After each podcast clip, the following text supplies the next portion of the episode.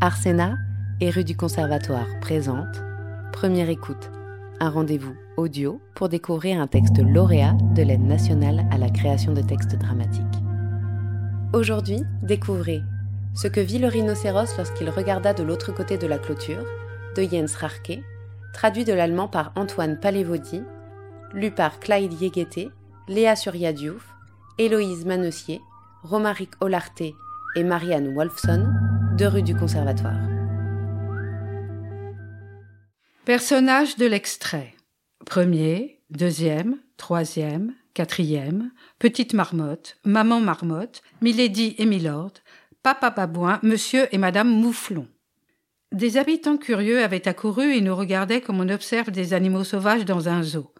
Qui sont ces hommes demanda une petite fille. Ce sont des criminels de Buchenwald, fut la réponse d'un garçon plus âgé.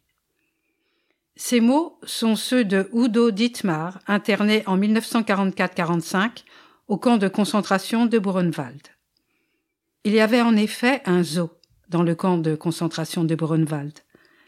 Le premier commandant du camp, Karl Koch, le fit construire par les détenus au début de l'année 1938, le long de la clôture électrique, avec l'objectif déclaré d'apporter aux SS et à leurs familles des distractions et des divertissements dans leur temps libre et de leur présenter toute la beauté et toute la singularité de quelques animaux qu'ils n'auraient pas eu l'occasion d'observer et de rencontrer dans la nature.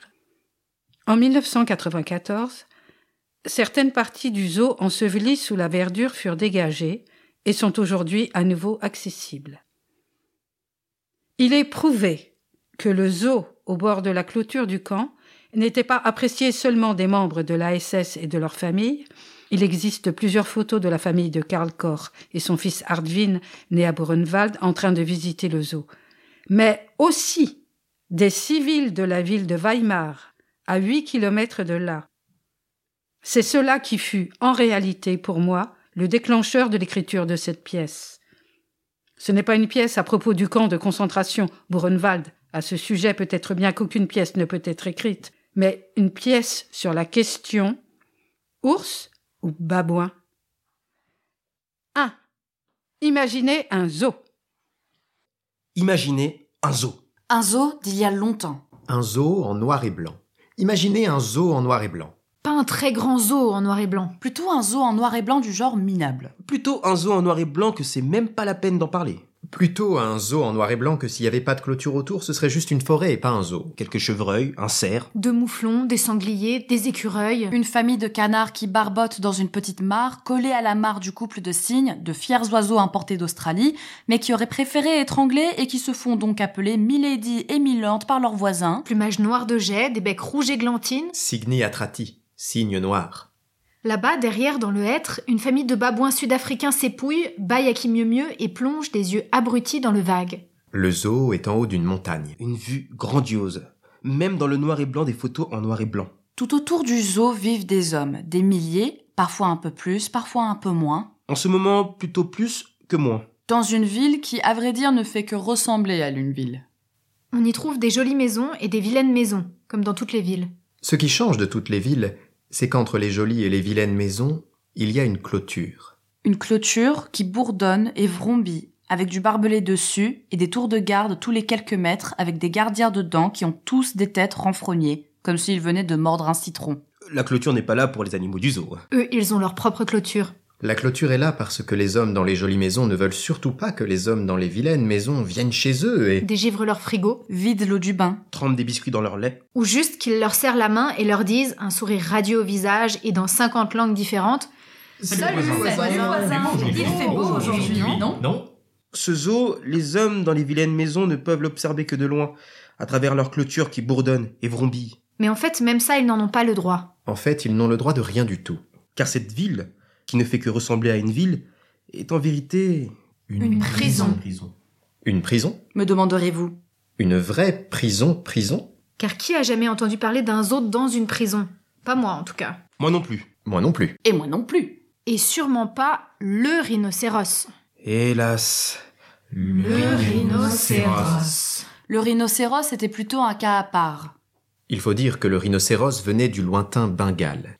Toute la sainte journée, il traînait son corps exotique dans les alentours et clignait désespérément des yeux. Clic, clic. Mais où est-ce que j'ai bien pu atterrir Clic, clic. C'est quand même pas le Bengale, ça. Clic, clic. Et vous là, est-ce que c'est par ici le Bengale Clic, clic. Aucune chance que ce soit le Bengale ici. Clic, clic. Puis est venu l'hiver, et le rhinocéros du Bengale est mort.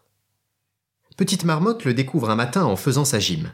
Il est étendu là, inerte et gelé sous la neige fraîche, le rhinocéros du Bengale.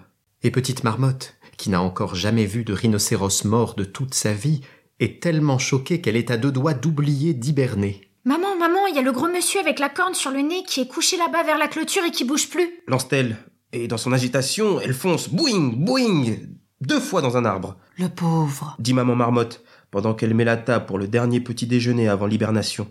Il a dû mourir de froid. Milady et Milord, de leur côté, restent un peu dubitatifs. Un rhinocéros pareil a une peau bien trop épaisse. Il faut plus qu'un petit froid pour en venir à bout, tu ne penses pas, darling Yes, darling, ce doit être autre chose, ce doit être le mal du pays, la nostalgie du Bengale.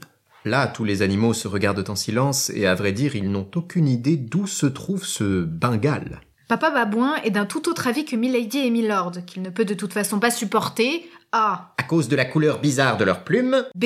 à cause de leurs manières anglaises, et c'est... Parce qu'il les tient tout simplement pour deux oies intellectuelles qui pètent plus haut que leur bec. Ne le prenez pas mal, cher voisin volatile, mais pour moi la chose est claire comme de l'eau de roche. Le rhinocéros s'est mêlé d'affaires qui ne le concernaient pas.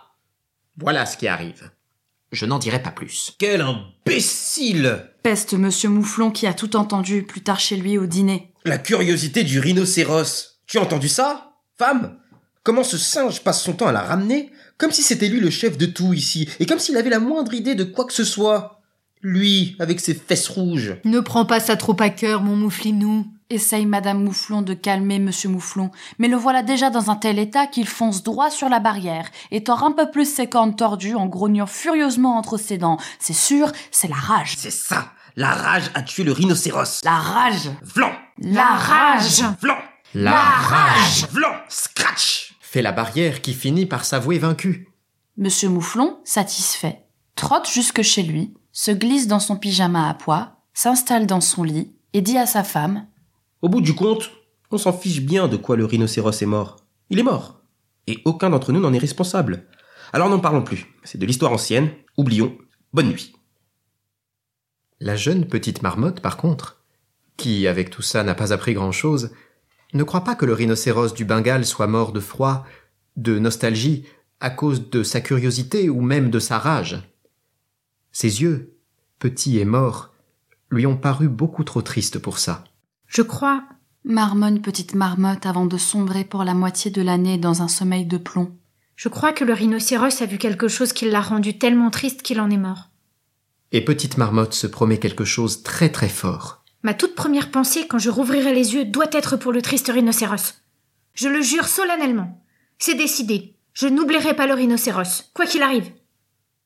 Car cela peut bien arriver quand tu dors six mois par an et que près de la moitié de ta vie n'est faite que de rêves.